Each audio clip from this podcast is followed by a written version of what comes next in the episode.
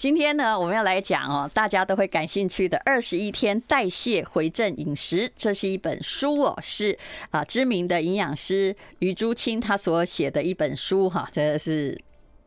大美女营养师哦，好，于朱青你好，呃，谢谢戴荣姐，各位听众朋友大家好。你知道你的名字不是很好念哦，因为哈鱼跟猪哦都是那个合口音，而且都是姓，对对对，不好念，要鱼猪。你这两个都是姓是怎样？一个你爸，一个你妈妈。哎，很多人都这么说，但是其实我爸爸姓于，然后猪好像是我阿公有帮我算过。哦，因为猪是木嘛，嗯，好像跟金木水火土有关系。原来是这样啊，对对对。哦，不过很多人都以为我姓朱，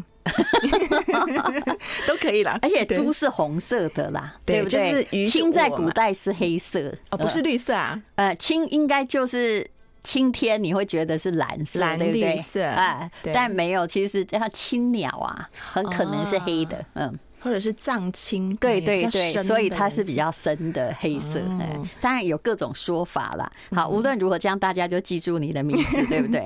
我刚刚两个人就一开始就在说，我说这这个营养师啊，这其实减肥呀。不是，是一个很考验意志力，还有其实是一个生活习惯的建立。我看了你这本书之后是这样，嗯，不然哈，但是我们都会去想要，就跟投资一样，我们都想要搞侥幸的，都想救急，想要短进短出，是不是？是啊，啊，对。然后我就跟他说，我前不久啊，就是去呃打过那个，因为我的。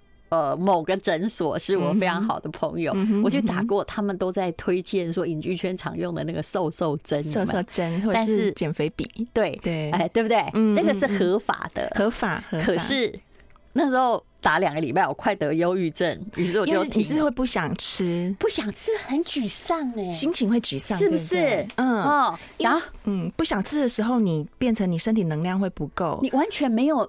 没有食欲，对，然后看到好吃的东西，别人在吃，你也不想吃。也许有些人无所谓，可是我很难过，你心里面感受很很差，对不对？就好像你的求生意志没有了那个感觉，因为人是动物嘛，动物的吃东西，就你连吃东西的欲望都不见了，是。那所以呢，那个那个两个礼拜哦，但我必须说这是合法的方式。嗯，我大概很快的，因为不吃嘛，对不对？就瘦了两公斤。那个时候我的体重已经达到此生巅峰，所以我才去打哈。反正人家愿意让我试试看。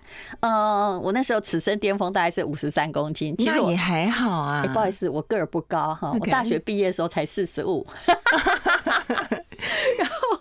然后。但我还有运动，所以我其实是算比较结实的那个类型。结果两个礼拜瘦了两公斤多，但是当我停止之后，嗯，也没有吃什么，哎，就是照正常吃，马上回来，马上马上。你花两个礼拜时间瘦了，那你回来大概多久？呃，大概一个月又回到五十三，而且我有节制哦，我是属于一个你还在节制的状态。我的个性本来就是一个。基本上自我控制、自律很强的人，然后后来呢？最近这个大概又三个月前，我又开始又又回到五十三嘛，我又开始现在我是采取哈，就我尽量没有吃那么多哈，晚上不要喝那种饮料，然后每天大概是五公里的。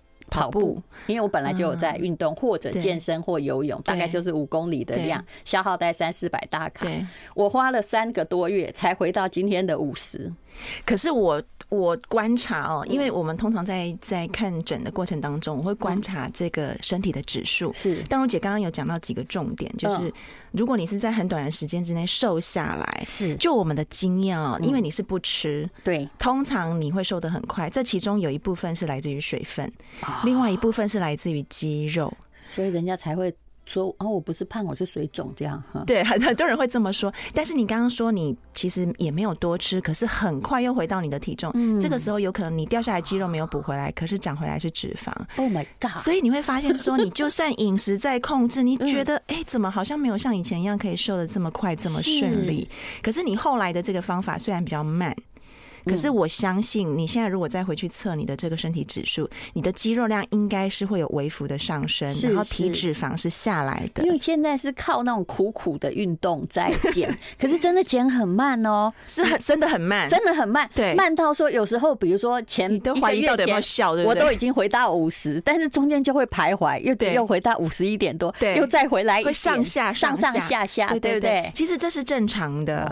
我觉得淡如姐这一次的方式会更健康、更舒服。其实我是切心呐，我很了解，就是我人生证明的所有的减重哦，都是因为我不胖，我本来就是给人家印象不是胖的，所以我本来就有节制哦，就是不是那种一吃东西就开赶快放肆的那碗，本来就不是这种人。可是我发现了，其实你减肥哈跟投资一样，你如果要很快有钱或很快减肥，那个答案就是你也很快被吃掉。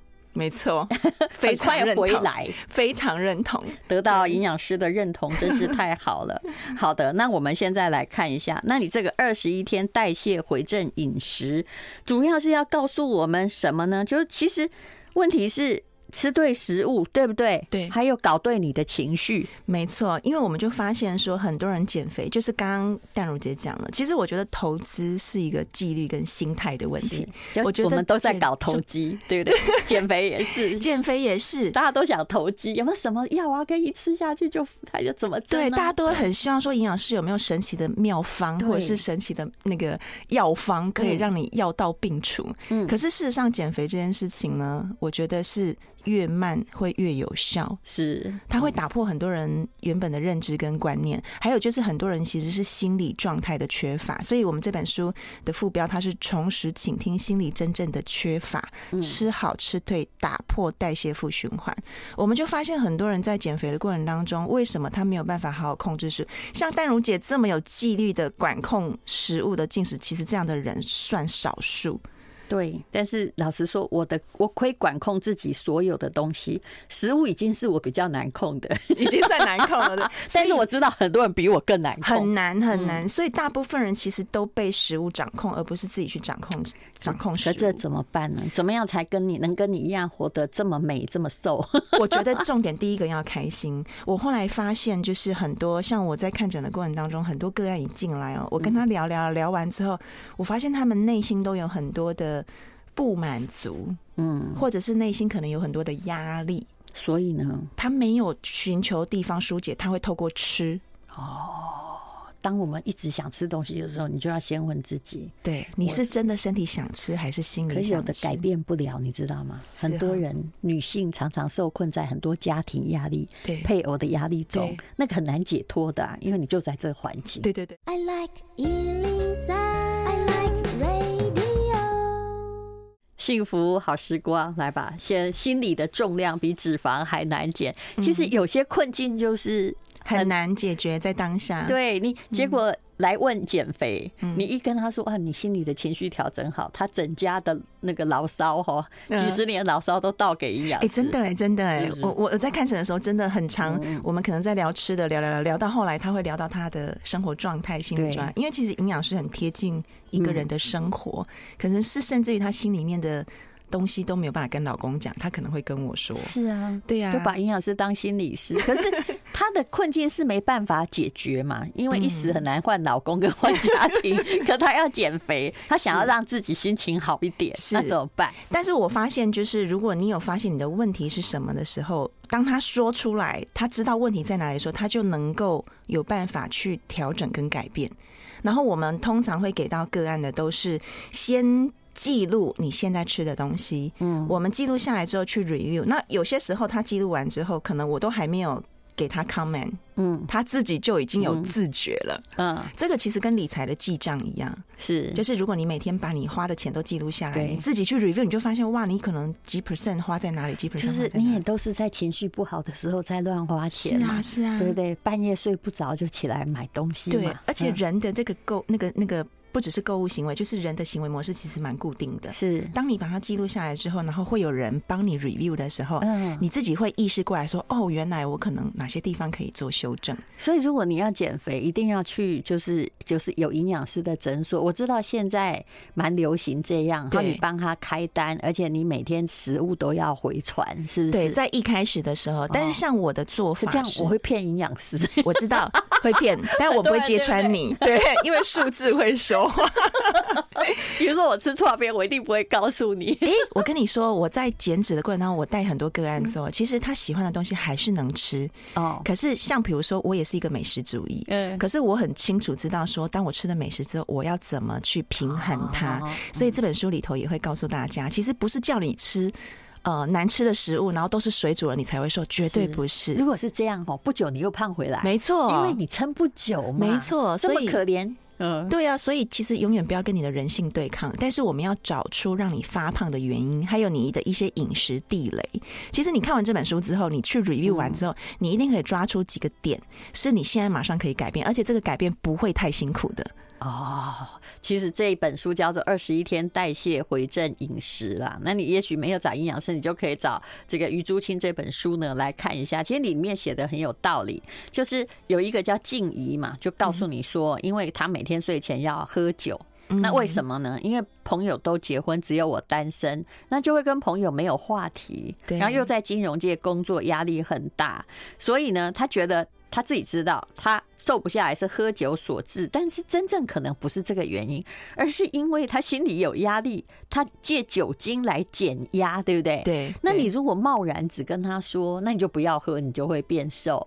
他也知道不要喝啊，对他他做不到啊，你解决不了那个问题。我们也知道吃零食很不好，哦是啊，可是就很想吃，停不下来。我也知道泡面很不好，但是我告诉他说，你一样能够喝，但是他其实自己知道，他喝多了。其实隔天也影响工作，所以其实就是带着他去看出他的问题点在哪里，然后慢慢慢慢去调整，或者是说有没有一些就是，其实如果他是要解决是舒压的问题，有没有哪个活动可以取代这个东西？是啊，而不是说就叫你禁止，这说起来容易，做起来好难哦。没错，嗯，好，那么呃，这本书里面呢，其实呃，我刚刚有拿那个我的。三年前的一个测试，因为这是在正规那种诊所医生测的比较准。嗯、你看哦，我我要说给大家听，就是我有多糟。那个体重五十三的时候，体脂三十四，哎。哎呦我的妈！就算是我的年纪，也不应该到三十四。而且那个时候，我也已经是在跑马拉松哦，竟然可以体脂这么高。所以医生竟然说：“哦，你体重只要减两公斤，脂肪要减六点五公斤，这什么意思？” 通常这样子的身形，哎，是啊，嗯，其实很多人都是这样子的状况的身形比例哦。嗯，我们看到现在的很多呢，我们通称为这个，就有一个词叫做“泡芙人”，对，就是可能。以视觉上来看，淡如姐其实真的很纤细。各位，我是对对，可是有一个问题，就是肌肉量太少，但是体脂肪太高。嗯、是，对，可见在健身房，我都还有每个礼拜去，可是就是没认真，好吗？哦，人家都天天去。然后这个时候还要回归一件事情，就是审视你的饮食，因为我们现代人其实比较容易吃到一些比较精致的食物跟加工的食物。对，那其实这些食物你在生活中。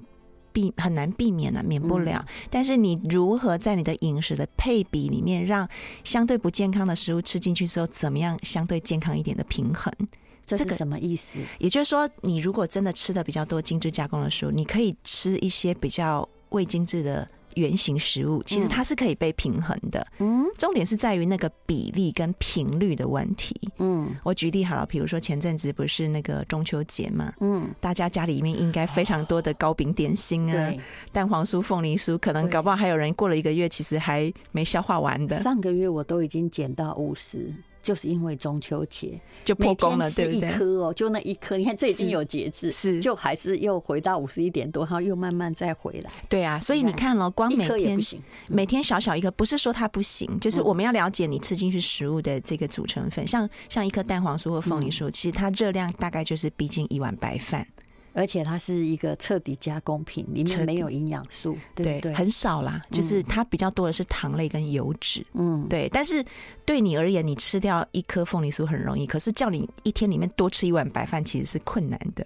你说对了，对，可能他吃了三个凤梨酥，对不对？然后就觉得那。我少吃一碗饭可以吧？其实你还是多吃了两碗。没错，没错。而且重点是白饭的营养素还比这个高饼点心高一点点。我们现在比较大的问题是说，吃的比较多加工食物，问题不大，热量多一点，你运动把它消耗掉就好。可是重点是它缺乏了营养素，你没有补足啊。嗯，这个就会造成你身体的代谢会越来越慢的原因。嗯，对。所以我们在饮食调整的过程当中，最重要的是有营养素的这个营养密度的食物比例一定要拉高。嗯，那我觉得一个可以比较好执行的，就是我们可以用二一一餐盘。那是什么？二一餐盘就是一个餐盘里头呢，我们有一半可以是来自于各种颜色的蔬菜。嗯，对，那多种类的吃，然后有四分之一是蛋白质，四分之一是淀粉类。哦，每天都是用这样子的配比的话，基本上它是可以帮助你平衡跟代谢。很多人都也会有一个方法叫不吃淀粉，这样也不行吗？嗯，我不是那么的建议，嗯，因为其实淀粉它是一个提供我们能量很快速的一个来源，它也可以维持我们的体力跟维持我们的血糖。但是如果说你长时间不吃淀粉，一开始不吃你会瘦的蛮快。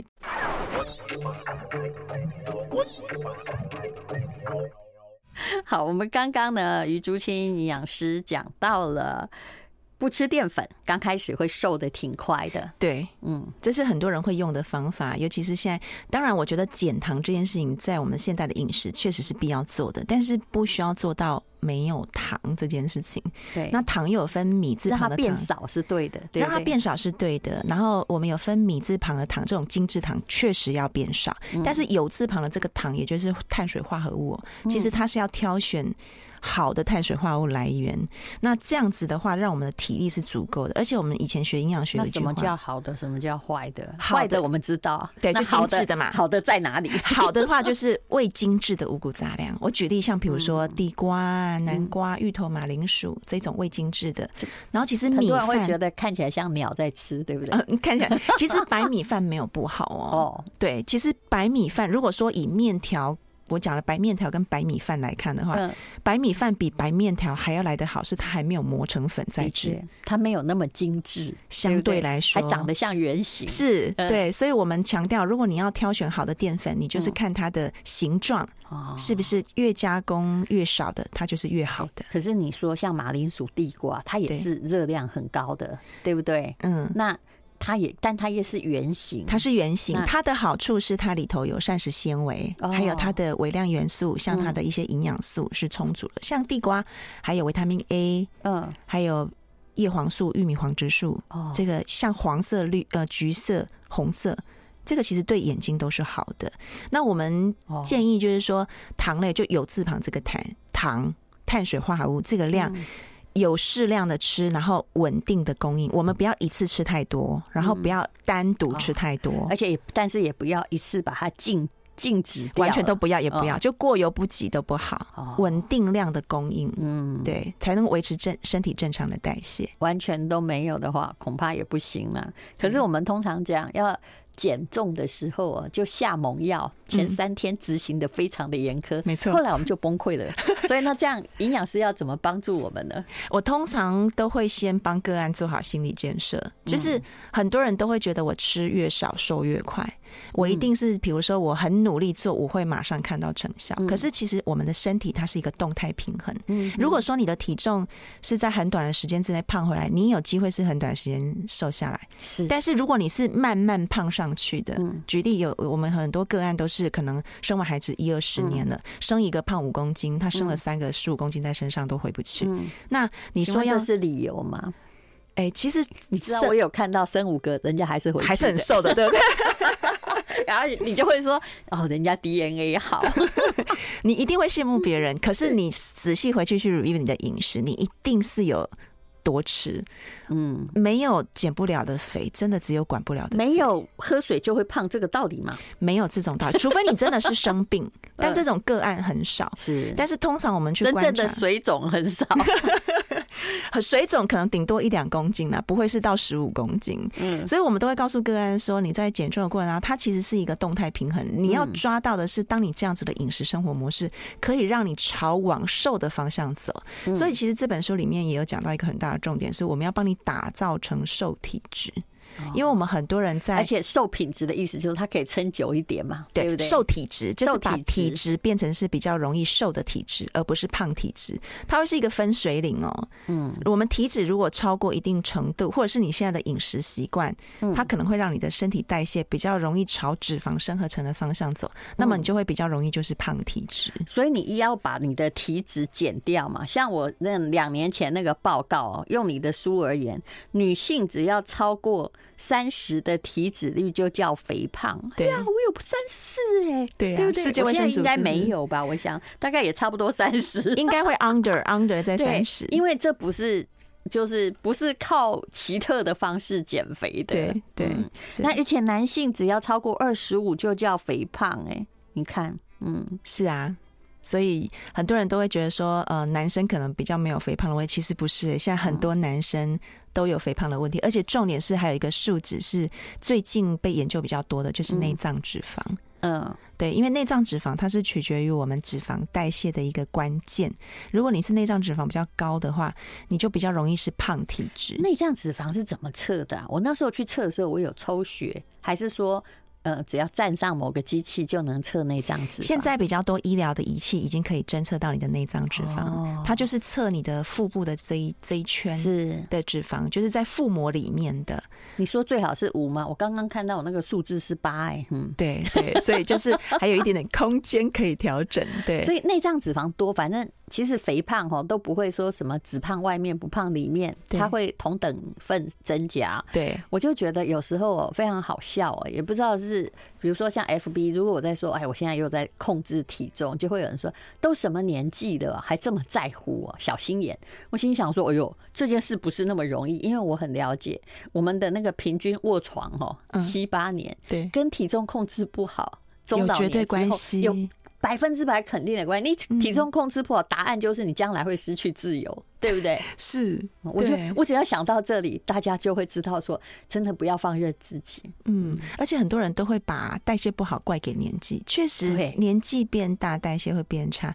但是我们也辅导过非常个非常多个案哦，六十几岁的连当阿嬷的哦，嗯，都可以瘦回他年轻还没生孩子前的体重。是，而且不是只有瘦，因为老人家哈，我们我们也是老人家。如果瘦了，然后但是只是减重而已，嗯，你的整个人就是垮下来，会干瘪，对，你的脸会凹，会不好看。这应该不是你们的理想，不是不是。对，我们通常辅导的个案成功有瘦身的一个案例的话，都会很漂亮。嗯，他肤况啦、精气神呐、体力啦、身形啊，都会处在一个很棒很棒的状态。那你可不可以讲一些，就是从饮食改变哈战胜体脂肪的例子？你的书里面有很多啦，看起来绝对都不像同一个人，因为胖的时候就只有一种长相，就充满喜感。没错，那瘦下来之后就千变万化，很多人会变百变女郎，还有很多那种母胎单身的都脱单了，你知道吗？所以到底，来你讲一个案子好了，在你的辅导下，他们是怎么进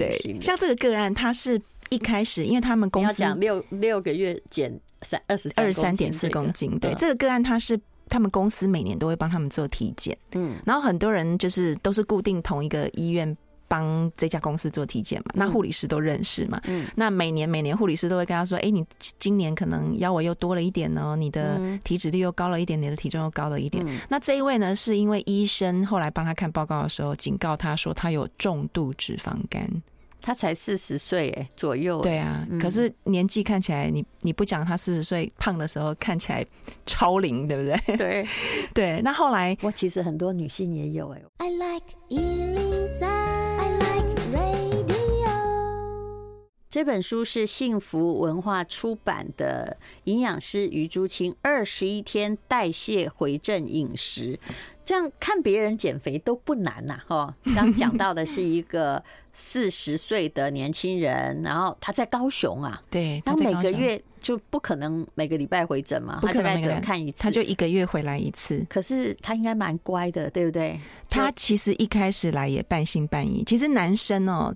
跟女生不太一样，男生其实都比较 T K，你知道吗？嗯，所以他还年轻，对，然后他会觉得说啊，真的有有效吗？其实很多男生一来的时候都会。抱持着质疑的态度，可能有些还会有踢馆的心态，你知道？都 都这样了。对，那后来我就跟他说，依照他的状况，如果要减，我们最少要花半年的时间。嗯，那其实男生通常都不太会做菜，嗯，然后也不太会知道准备什么，他们可能就是有什么就吃什么。嗯，后来我就跟他说，你该怎么规划你的饮食餐食？哎，确实他是真的还蛮认真配合。后来他家人也帮助他准备一些餐食。嗯，他最快的时候一个礼拜就瘦了，呃。一公斤哦，最快在一开始，因为他来的时候是破百公斤嘛啊，这么重啊？对呀、啊，破百。然后后来慢慢减减减完之后呢，他隔年回去再做健检的时候，同样一个护理师帮他扫超音波，就说：“哎、你是同一个人吗？”他再翻一翻他的那个案例，然后翻一翻他的那个病例，他就发现说，他今年的那个脂肪肝全部都不见了。所以脂肪肝就很奇怪，脂肪肝是我们运动不到的，但是它是可以消失的，它是可以被逆转。之前的那个内脏脂肪啊，十六哎，对啊，十六重度。刚刚你要叫我回到五嘛？对，那个它本来十六哎，是啊，是啊，是啊。我们讲回到五是代表你可以回到一个很好的代谢的状态，是更不容易复胖，胖，比较不会胖，很就是真的不容易胖回去，比较会 keep 不住你。没错没错，你会比较轻松，是，对，不会吃什么东西怎么又变肥了。没错，没错，没错。所以我通常在辅导个案，都会让他们内脏脂肪要达到一个指数，才会放他们走。所以重 点在于内脏脂肪实在不能高，没错，对不对？没错，对。好，所以他的问题本来在哪里？因为他可能就是忙嘛，可看起来是工程师，他会外食，外食。哎。便利商店、早餐店，他们也有算过卡路里，我们也吃不多，这样不行哦。很多人都只纠结在卡路里这件事情，但是我们在辅导个案的时候，其实更注重就是你吃进去的这个营养素的比例。嗯，对，营养素比例有吃对的话，其实不用这么斤斤计较卡路里。当然，我们一定要控制在一个 input and output 这个平衡的状态之下。在这个情况之下，营养素足够，能量足够，你身体自然代谢就会恢复正常。你说这个 input 跟 output 啦，我。就看到我刚刚那张证明，他说，事实上像我这样的体型，一天哦，嗯，花不到一千两百大卡。你知道一千两百大卡，常常一顿饭就就超过了。你去吃一顿那种完整的 set，有前菜、主菜、甜点，西餐怎么会没有一千？那一套都是千千八吧？对，或者是比如说去吃那种桌菜啊，或者是比如说去参加喜宴那种十道菜、十二道菜的那个，可能两千卡都有可能破。对，那饮料哈本身也很可怕，一杯可能八百大卡，对不对？对，所以就你只要想到那个一个人其实一天多少就够，你不胖才有鬼啊！所以你知道这一两年哦，又刚好因为疫情，我都没有应酬哦，整个晚上谁要请我吃饭喝下午茶，一律不出去，否则真的很难控制啊，很难很难，人缘太好，减肥也很困难。是，好，那么呃。我们如果想要减重之前，一定要知道的哈，你这里讲到了四个字叫择食素养。选择食物的素养是什么？提醒我们一下。我们一定要有意识的知道你现在吃进去的食物。我们的择食素养的关键就是在于你要有意识、有计划性的进食。嗯，因为我们通常大部分人上班族都比较忙，可能都是肚子饿了才想到要吃什么。嗯，那这个时候可能你选择的食物都不会太健康，所以。我们一定要有计划性的饮食，这个是第一步的关键。然后再来就是你要很清楚知道你吃多少食物的量跟那个比例，对你来说是不会造成负担，然后又可以让你。维持在瘦体质的状态。你这里有一个方法很好笑，有一位哦，啊，他是二十八岁嘛，那他之前的话是五十八公斤，后来变四十七左右。嗯，可因为他在餐厅上班，对不对？没有办法不聚餐，聚餐是他人生的命哈。嗯，你竟然叫他说，那你聚餐三天或前三天后三天，必须每天少吃两百大卡，嗯，然后把那个。空间让扣打留给那天聚餐，真的，这他也愿意啊。对，就他就是一定要聚餐呐。是啊，是啊，很多人都跟我说，我不可能不聚餐呢。我说，那你就是当天截长补短，或三天之内截长补短。哦，这也是一个方式哦。不然就像我这种聚餐之后晚上啊，我等小孩睡了，我还可以起来跑五公里，因为我觉得这样会少三百大卡。这个也是一个很好的方法。对，但是一般人我知道很难很难。所以最重要的是你要吃东西。啊的时候，你必须你的脑袋就要先做理智的判断。嗯嗯，还有就是，其实你的身体会有很多讯号在告诉你。嗯，我们很多时候的饿不是真正身体的饿，是心里面的饿。对。是嘴馋，或者是是你身体可能营养素缺乏所散发出来的隐性饥饿，嗯，它也会让你食欲很难控制，嗯，因为身体很难去判断说，哦，你现在可能是缺维他命 C，就叫你去吃维他命 C 含量高的食物，它可能就会释放饥饿的讯号，叫你去进食，这是生物本能。其实是营养素不够，对，还有人是水喝不够，哦，它也会有容易有饥饿的讯号出来。啊。对，所以你这不是很倒霉？本来用水就补就好了。对呀、啊，所以很多人会有冤枉肥啊。就是如果比如说你到了下午，你发现哎肚子好像有点饿，这个时候你多喝一点水。比如说喝两百五十 CC、三百 CC 的水，你发现喝完之后，哎，五分钟、十分钟之后，好像不饿了耶。其实这个讯号可能你就可以把它哦盖过去了。原来水是来灭那个食物之火的啊！所以你饿的时候先喝水看看，这样对，就看看说你到底是真的肚子饿还是是嘴馋。嗯，对。不过很多人在饮食上面的选择的确是。他的想法不正确，比如说我婆婆就很可爱，那时候医生叫她要减肥，然后她就我跟她说，你到底因为因为她没有这段时间她没有跟我住，我说你到底有没有减肥？她有啊，我现在没有吃白饭，我吃馒头。我说嗯，这不是更糟吗？哎、欸，我跟你说，很多人真的会有一种很特别的心态，像我有很多个案是这样，他很喜欢喝饮料，他觉得喝半糖。很减糖，嗯，可是叫他多吃半碗饭，他觉得很罪恶，嗯，这就是一个很，就是有一个很很奇怪的心理状态。其实半糖省不了多少，哎，对啊，一一杯有五百大卡，半糖大概省个五十六十，没错。但是他会觉得说他没吃饭，他就会觉得他热量少，摄取非常多，嗯，这个的观念其实是本末倒置的，嗯，反倒是应该正餐要吃饱，是。零食、点心、饮料减少。才会是比较好的一个代谢力，而且你的书里面有这个绿灯、黄灯跟红灯的食物嘛，对不对？对、嗯，红灯这个挺好笑的，也就是说，呃，你可以偶尔吃啦，但是恐怕不要吃太多来。来，以我婆婆而言，里面就有很多她喜欢的面筋，有没有？嗯，她觉得面筋。热量很低，面筋热量超高。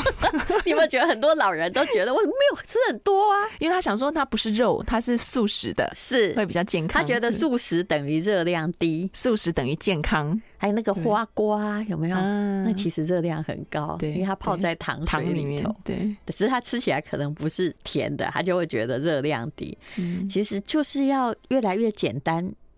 看起来不要差太，就是跟原型差太多的比较好。对，反而吃肉没怎样啊，对不对？只要你不要再给它裹一层面粉来炸，这样。对对对，不要是糖醋啦，什么什么油炸物啦等等。其实肉吃适量也是 OK 的，但是我们现在很多人有可能肉类也会吃太多，肉类吃太多会有个问题，就是油脂也会过高。哦，内脏脂肪。对，嗯。